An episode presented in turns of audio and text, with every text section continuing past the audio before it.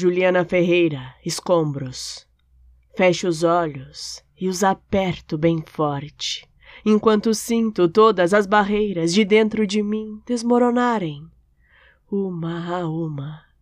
Imagino que há um lugar em que chegarei a tempo antes de virar apenas escombros, fragmentos, partes de mim mesma. E então os abro.